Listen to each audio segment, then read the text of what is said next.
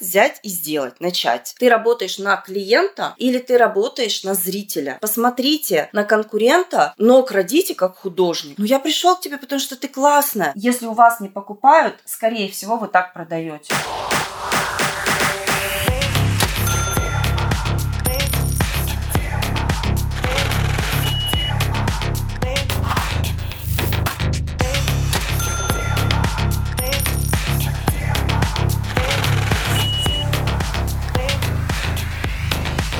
Всем привет! Меня зовут Иванова Елена, и я микропредприниматель, основатель бренда украшений из муранского ювелирного стекла Алафа Jewelry. Это мой подкаст «За дело». Я являюсь предпринимателем 6 лет, и практически каждый мой день начинается с вопроса, что я должна сделать, чтобы мой бренд стал еще лучше, более узнаваемым, а украшения цепляли и задевали самые тонкие струны души. В финансах, продвижении себя бренда, в работе с командой, в общем, список этот бесконечный. И в подкаст я решила приглашать специалистов из разных сфер, чтобы вместе обсудить, какие действия нужно делать в своем бизнесе, чтобы потенциальных клиентов задело.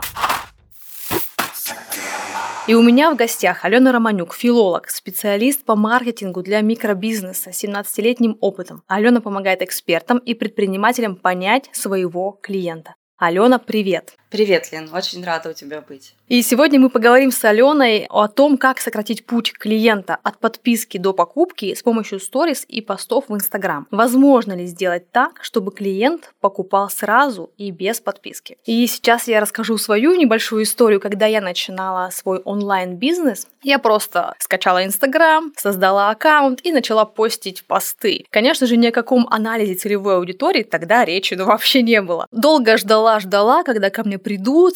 Ну, в общем, каким-то чудом начались продажи. И только потом я уже поняла, что да, нужно заниматься вообще изучением целевой аудитории. А ты про что? А кому ты продаешь? И так далее. И, в общем, в моем случае старт в онлайн-бизнесе, он был такой легкий, можно так сказать. А что не скажешь про тебя? Ты рассказывала однажды в прямом эфире о том, что в начале твоей карьеры ты создала курс по копирайтингу и свою целевую аудиторию ты определила как мамы в декрете. И тогда словила большое количество негатива и даже были обращения в суд. Вот скажи мне, пожалуйста, как тебе удалось не сломиться, вообще это все выстоять, продолжить в онлайн-сфере работать? И не послужила ли эта ситуация толчком к созданию твоего флагманского продукта по коммерческому контенту? Пару слов до скажу.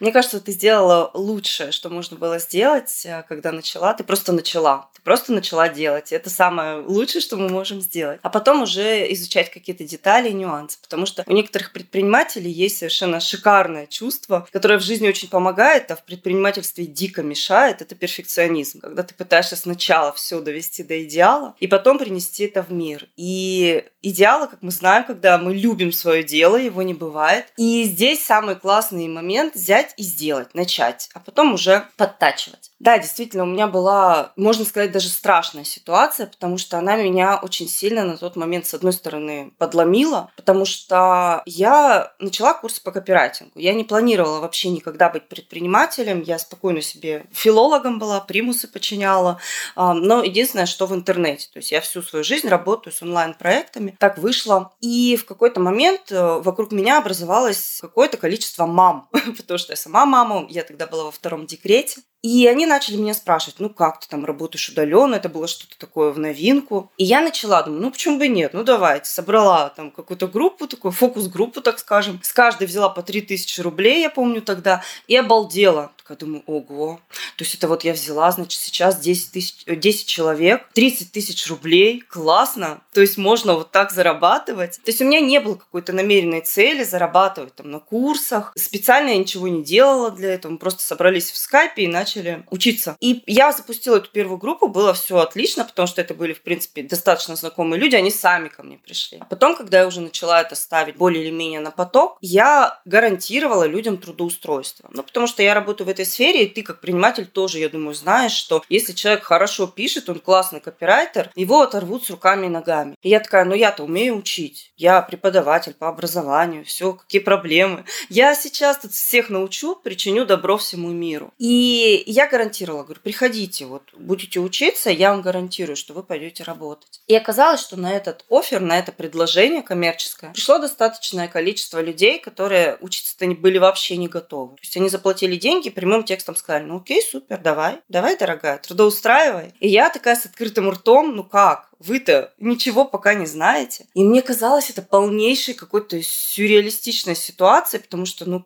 как человек взрослый в адекватном уме может прийти и сказать, я тебе заплатил, трудоустрой меня, хотя он ничего не знает. И тогда действительно было очень много судов, и до сих пор дикое количество ходит негативных комментариев по сети. С этим можно работать, есть специалисты, которые помогают э, избавиться от негатива. Но я решила просто отпустить эту ситуацию. Она была мне шикарнейшим уроком, который дал мне такой психологический задел. После этого мне уже ничего не страшно, если честно, после такой травли агрессивной. И сейчас, собственно говоря, я очень четко, жестко отстаиваю свои границы как с психологической точки зрения, так и с маркетинговой. Потому что если я вижу, что человек не сможет получить результат, мне от него никакие деньги не нужны, я знаю, что мы с ним далеко не уйдем и расходимся. И получается, это как раз вот выбор сужения твоей целевой аудитории. Ты хочешь и ты сможешь, и ты получишь, а ты даже не лезь сюда. То есть ты настолько как раз вот этой ситуации и сейчас в будущем помогаешь самой себе сужать эту аудиторию. Ну, звучит немножечко агрессивно, потому что вроде как ты приходи, я королева, тебя возьму, а ты такой, отойди, ты меня недостоин. Но в целом, да, так и есть, но это не про то, что кто-то лучше или хуже. Это э, целевая аудитория, это всегда про то, насколько ты своим продуктом, своей услугой можешь быть полезен. И это всегда хорошо как для предпринимателя, предпринимателя, потому что если нас слушают те, кто уже какое-то время имеет опыт предпринимательства, они знают, что бывают такие клиенты, которым ты готов вернуть любые деньги, лишь бы они отошли от тебя подальше и вообще не приближались. Так бывает, к сожалению. Так и хорошо это для клиента. Потому что если вы работаете не все для всех, а вот для какой-то определенной части аудитории людям гораздо проще вас понять, гораздо проще вас купить. И это можно сказать абсолютно про любую нишу. Будь вы психологами, продавайте вы украшения, продавайте вы женскую одежду, продавайте вы какие-нибудь туристические, не знаю, путешествия. Кроме вас на рынке еще примерно 500 тысяч таких же людей, как вы. Психологов, да, магазинов и так далее. И чем вы более конкретно понимаете, с кем вы работаете, чем вы более узко у себя в голове этих, хотя бы в голове для начала этих людей представляете, тем больше эти люди поймут, почему надо идти к вам. То есть вот это вот, знаете, вот этот щелчок, когда, да, пришел, увидел, вау, хочу, ты мне близкая душа, то, что ты делаешь, у меня отзывается. И эти люди идут. Вот это вау, оно чаще всего, если ты над этим работаешь осознанно, это не магия какая-то, хотя доля магии у каждого предпринимателя есть своя, что-то мы там шаманим потихонечку. А это очень понятные, четкие маркетинговые инструменты, которые позволяют работать проще гораздо. Когда я проходила вот недавно у тебя обучение на курсе по коммерческому контенту, ты учишь тому, что не надо отвлекать клиента от своего продукта. Не надо показывать ему свой завтрак, например, поход в спа или еще что-то, если это не имеет никакого отношения к продукту. Точно. И у меня вот такой вопрос в связи с этим появился. Да. Когда-то, три года назад, когда я еще была совсем таким камерным брендом, я устроила такой сериал в сторис, это был челлендж, я стояла в планке и каждый день увеличивала время и дошла до 30 минут минут. В общем, люди смотрели на это с таким азартом, вообще получится или нет, потому что я сама не верила, что так возможно. Класс. Но это стригерило людей тогда. И когда я привозила в иркутские украшения, тогда я сама еще их развозила, мне говорили, блин, прикольно, у тебя была планка. Я тоже с тобой стояла.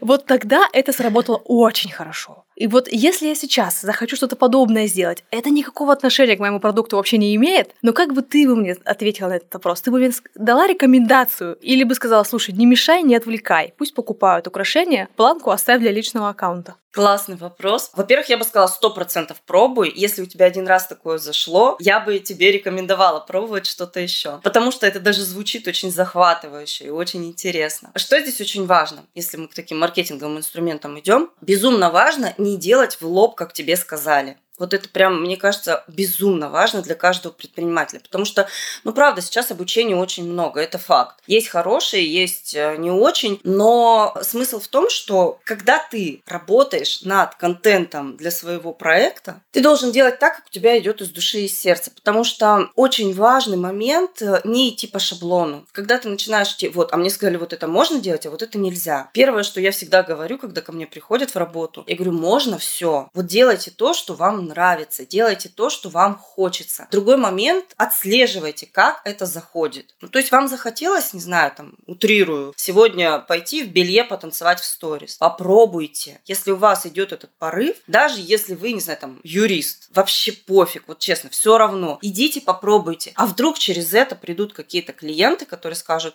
я вот думал, юристы это такие черствые сухари, которые вообще ничего, кроме буквы закона, не знают. И вечером на ужин они конституцию конституцию нюхают и больше ничего не едят. А тут мне раскрылась сексуальная девушка, шикарная, с красивыми формами, живая. Я тебе доверился, потому что ты живой человек. И придут и купят.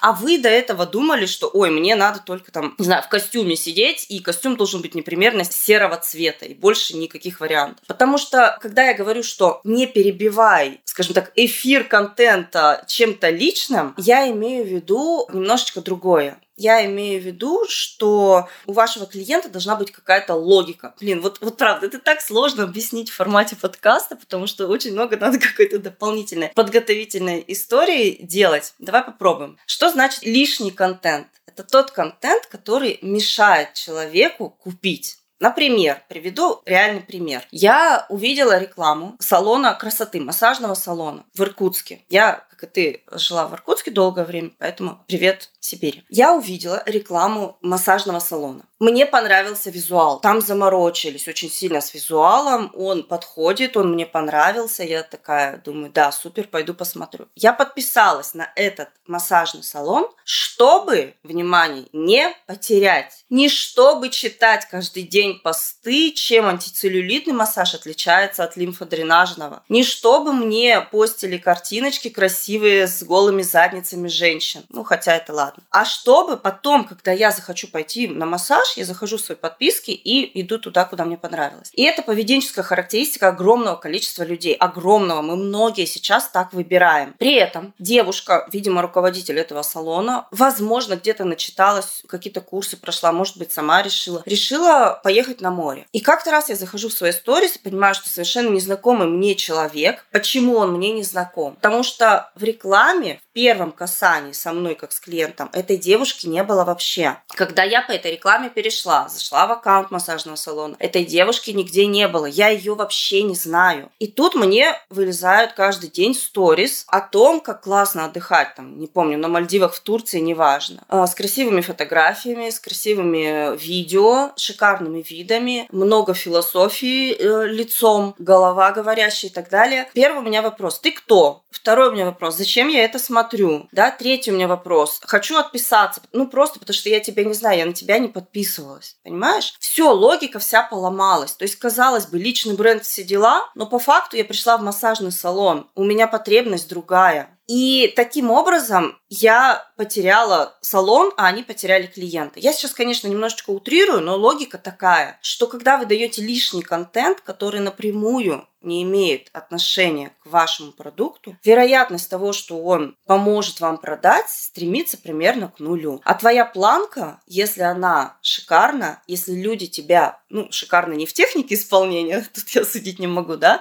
а в именно коммуникации с клиентом. Если она на теплую аудиторию, то есть эти люди тебя знают, они тебя поддерживают, им это интересно, ты для них раскрылась с другой стороны, тогда это круто заходит. То есть а, может быть все что угодно, личный бренд, не личный бренд. Не знаю, там дети, не дети, холодное, сухое, говорящее лицо и больше ничего, либо там смонтированная шикарная сторис. Делайте так, как вам комфортно. Просто отслеживайте результат. То есть, если вы уже полгода или год ведете свой аккаунт, а у вас там, не знаю, три человека за это время купили, надо задать себе вопрос. Наверное, я что-то делаю не так, даже если меня так научили. Подумайте, потому что единственный показатель, правильно вы делаете или нет, это покупают у вас или нет. Все. Все остальное вообще лишнее. Охваты, подписчики. За этим есть смысл следить если у вас уже покупают. Хотя кажется логика обратная, потому что откуда у меня купят, если у меня нет подписчиков. Но это не так.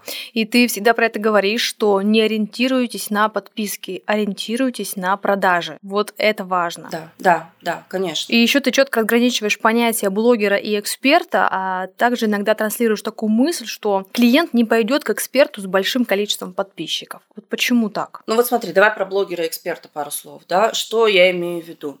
А, когда мы смотрим на другие аккаунты, особенно людей, которые нам нравятся, какие-то блогеры, такие известные личности, не знаю, там 50 тысяч подписчиков, 10 тысяч или миллион, не столь важно. Важен формат коммуникации с вами, как с потенциальным клиентом, как с аудиторией. И если этот человек ведет сторис с утра до вечера примерно, да, он показывает всю свою жизнь, он транслирует многие аспекты. Для него это полноценная работа быть блогером. И если вы встречались когда-нибудь с блогером вживую, вы знаете, что у этих людей жизни нет. Ну, то есть те, кто вот 24 на 7 в сторис, у них нет реальной жизни. Если психолог ведет каждый день сессии, ему некогда быть 24 на 7 блогером, да, и не хочется чаще всего. То есть это отдельная профессия. Тогда вы уже не эксперт в психологии, вы эксперт в блогерстве. И это немножечко другой подход, другое вообще. Эксперту, как правило, чаще всего хочется чего? В спокойном режиме, в том темпе, который ему комфортен, затрагивать те темы, которые ему нравится затрагивать, вести блог, понимаешь, да? При этом работать и при этом с этого блога иметь стабильный поток клиентов. Для микробизнеса не нужно тысяча человек в месяц, он захлебнется, если к нему придет тысяча клиентов. Если к тебе придут, купят сразу 10 тысяч человек, ты захлебнешься как бизнес, потому что у тебя нет таких оборотов, вероятнее всего, да? И это любого касается. И когда мы, как эксперты, пытаемся играться в блогеров, ну, то есть полноценно делать ставку на охваты, а поставьте мне огонечки, а сегодня я вам покажу, как я приседаю, да, в перманентном вот таком темпе. Клиенты могут смотреть потенциальные, читать. У нас греться, если говорить маркетинговым языком, а пойдут и купят там, где им продадут. Потому что это небо и земля, блогерство и экспертиза. Да, это можно, безусловно, миксовать. Но надо понимать, на кого ты в первую работаешь очередь, да, в первую очередь. Ты работаешь на клиента или ты работаешь на зрителя. Потому что вот эта вся история с охватами, с огонечками, это больше про зрителя, а не про клиента.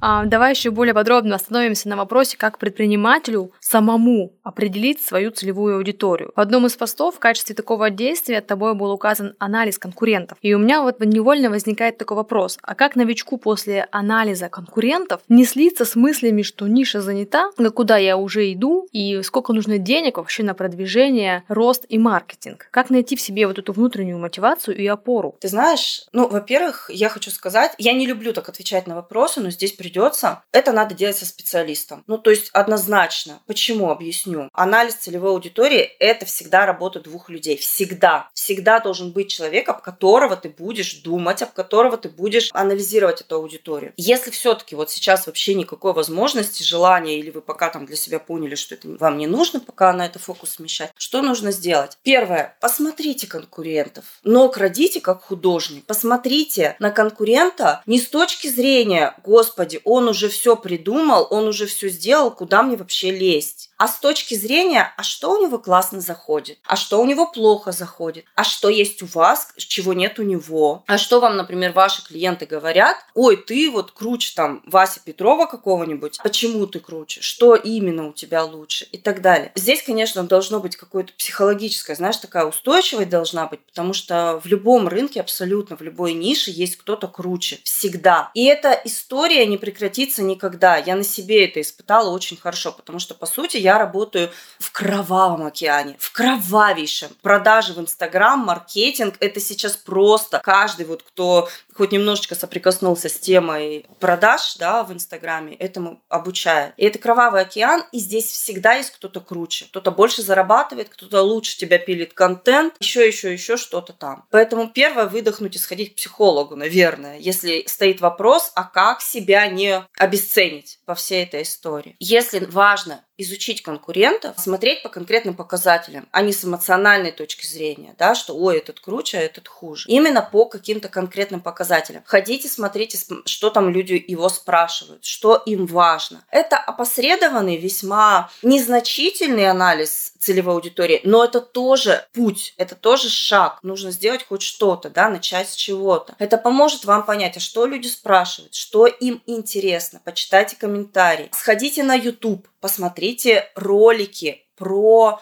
ну, какие-то разборы в вашей нише. Они есть точно, на Ютубе есть все. Как смотрят, например, как выбирают украшения люди, что там, на что обращают внимание. Я знаю, есть, э, недавно наткнулась, канал на Ютубе, который разбирает доставки. Вот он просто сидит, это шикарный инструмент. Вот у кого доставки, либо еда какая-то, смотрите, вы сами никогда на это внимание не обратите. То есть там прям парень показывает, сколько там времени доставка заняла, а какие мне вопросы вопросы задали по телефону, а звонили мне или не звонили. И вот какие-то нюансы, нюансы, которые вы можете вообще упустить. Почему? Потому что вы находитесь внутри бизнеса. Ваш клиент всегда снаружи. Всегда. Даже если это ваша подруга, которая вас любит, знает, это человек снаружи. Поэтому очень важно взять другого человека в пару. Да? То есть не анализировать аудиторию одному, а быть с кем-то в паре. Человек видит вас со стороны. Как вы плывете, он видит со стороны. Что еще можно сделать? Если у вас прямо сейчас нет клиентов, очень очень часто история, что мне некого угу. спросить, да? Или, Самое например, начало. я спрашиваю, да, либо, например, я спрашиваю, у меня было несколько клиентов, мне люди говорят, ну я пришел к тебе, потому что ты классная. Супер, я рад, что я классная, да,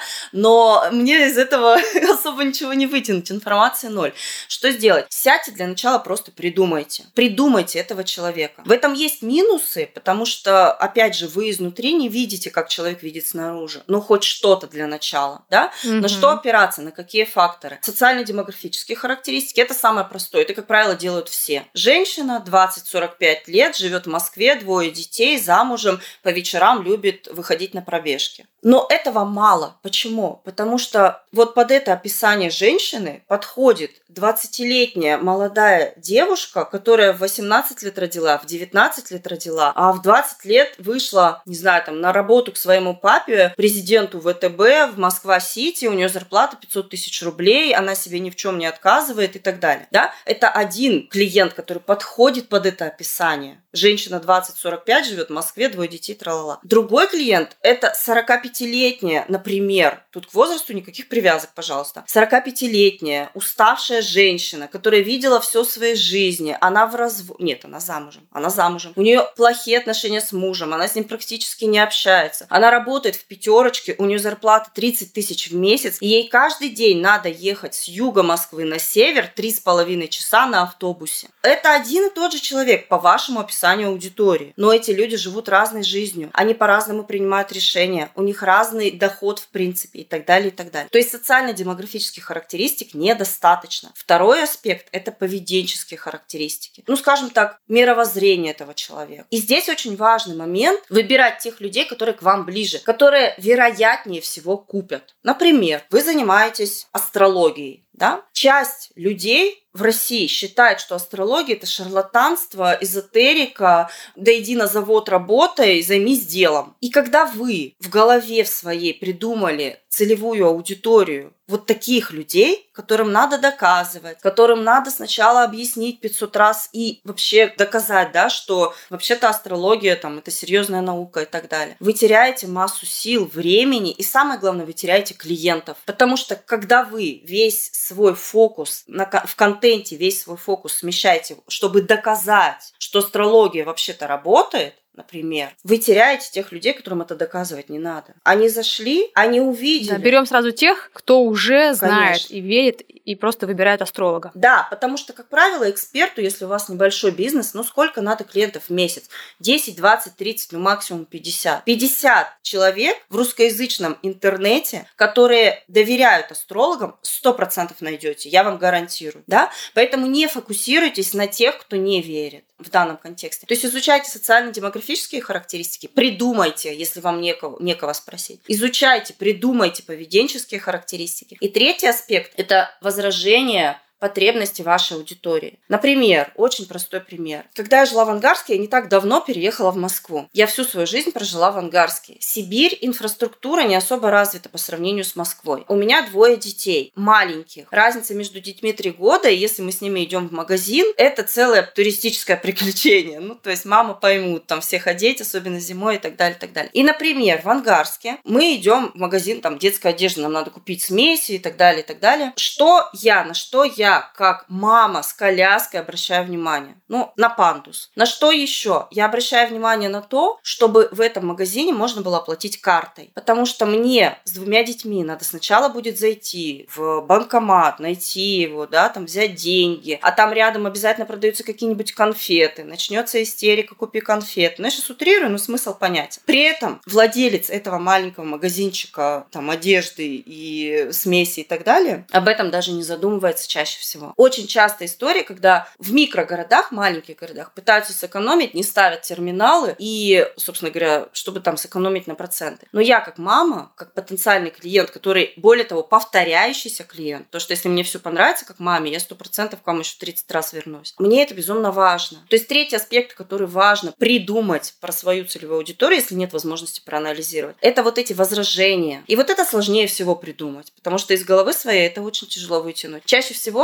в анализе аудитории человек говорит такие вещи, которые ты сам про себя никогда в жизни бы не придумал. Вот три аспекта самые важные. Это социально-демографические характеристики, поведенческие характеристики и потребности и возражения, которые твой клиент про тебя, скажем так, думает, про твой продукт и про то, чем ты занимаешься. Как раз вот твой третий пункт — это как раз про убеждение, да, которое ты тоже транслируешь всегда. Цена и ценность — это соотношение у нас только в голове эксперта либо предпринимателя, но не у клиента. И здесь необходимо постоянно подсвечивать свои крутые стороны, как эксперта или продукта, чтобы это соотношение сформировалось в голове клиента. Как все таки узнать, что клиент для себя сформировал о моем продукте, например? Как я это считаю? Как я должна это понять?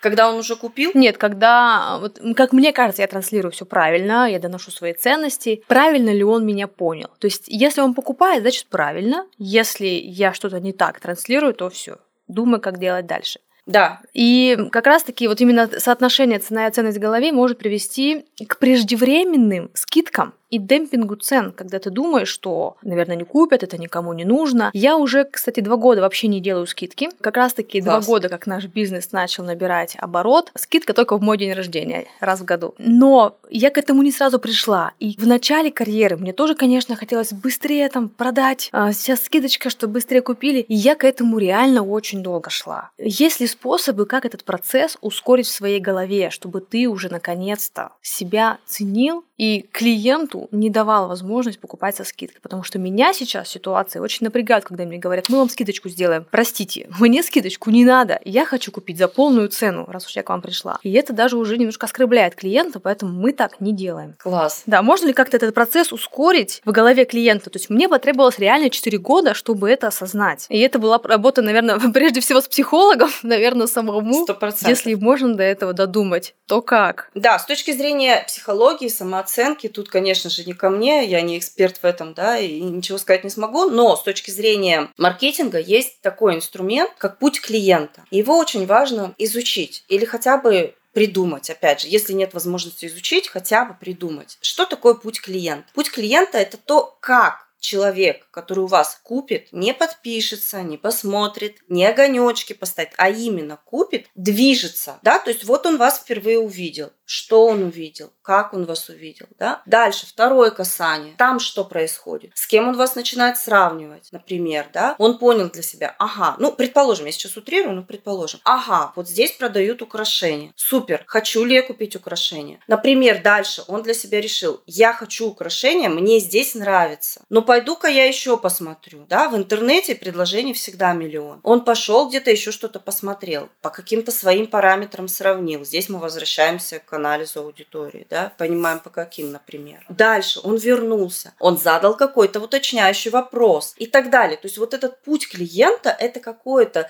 движение из точки, да, когда он первый раз увидел, до покупки. И этим процессом мы в идеале должны управлять от момента, как только он нас увидел впервые, до момента, когда он у нас купил. Чаще всего эксперт, микропредприниматель об этом ничего не знает, либо где-то слышал, но никак вообще не управляет вниманием аудитории. И ему действительно хочется побыстрее продать, и ему кажется, что он даст больше ценности, если даст низкую цену. Но в чем смысл? Низкая цена, скидка, акция, все что угодно, она имеет смысл только тогда, когда клиент и так купил бы за обычную цену. То есть он увидел ценность. Он себе в голове смог продать с вашей помощью, безусловно, за ту цену, за которую вы продаете. Не знаю, там платье у вас стоит 10 тысяч рублей. Если для него это и так непонятно за что, ну то есть вот платье вы продаете за 10 тысяч рублей. Вы не смогли ему объяснить, почему оно столько стоит. За что я заплачу 10 тысяч рублей. И тут вы вдруг даете скидку, там, не знаю, 30%. Это не поможет само по себе. То есть скидка – это полноценный маркетинговый инструмент, ну, скажем, как, не знаю, там, сторис, если мы утрируем. Сторис – это инструмент для маркетинга, да, то есть мы через сторис показываем, подсвечиваем ценности, показываем продукт, там, объясняем что-то и так далее. Скидка – это тоже маркетинговый инструмент. И ты делаешь очень правильно, давая скидку раз в год. То есть это полноценная какая-то акция, к которой вы, вероятно, готовитесь, вы понимаете, что вас ждет. Сама по себе скидка, иди я по улице, мне сейчас подскочи, мальчик, скажи, купи слона, вот тебе скидка. Я вообще не поняла, зачем мне этот слон нужен. Еще и скидку мне, то есть мне обесценили этот продукт сверху сразу же, да, все, там нечего ловить. То есть, когда вы даете скидку на свой товар или свою услугу, вы обесцениваете этот продукт. У вас его и так не купили, там, за 10 тысяч рублей, а вы еще скидку сверху наложили. Если говорить про какой-то прикладной инструмент, я бы очень посоветовала таким людям пообщаться с платежеспособной аудиторией. То есть, чаще всего люди делают скидки, потому что они, в принципе, в своей картине мира не допускают людей, которые готовы покупать, скажем так, дорого, да, хотя часто это даже и недорого. Поговорить с этими людьми, найти их, пообщаться с ними и объясниться для себя, почему люди дорого покупают. Сходите в дорогие места, где люди покупают дорого, и просто на них посмотрите, почему. Допустите эту мысль в свою голову, что можно покупать дорого, и многие не купят дешево, как ты и сказала, собственно говоря, в вопросе, что бывают ситуации, когда скидка, она наоборот. Я вроде хотел купить, но ты мне скидочку сверху сделал. Причем еще и процентов 50, и ты такой, в смысле? Ладно, спасибо, не надо, я пошел. Да? да, так оно и было.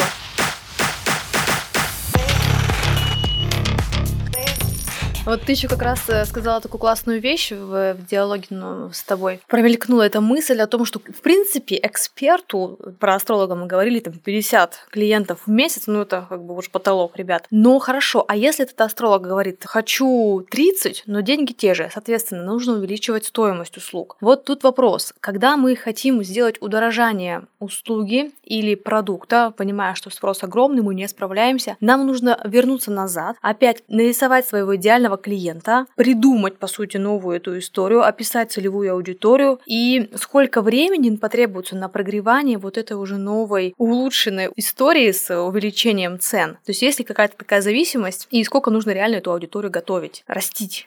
Очень часто, когда э, человек на практике не пробовал, вот, например, анализ аудитории, какие-то маркетинговые штуки, потому что он не маркетолог, он, это нормально, что он там не умеет, у него не получалось, он никогда этого не делал.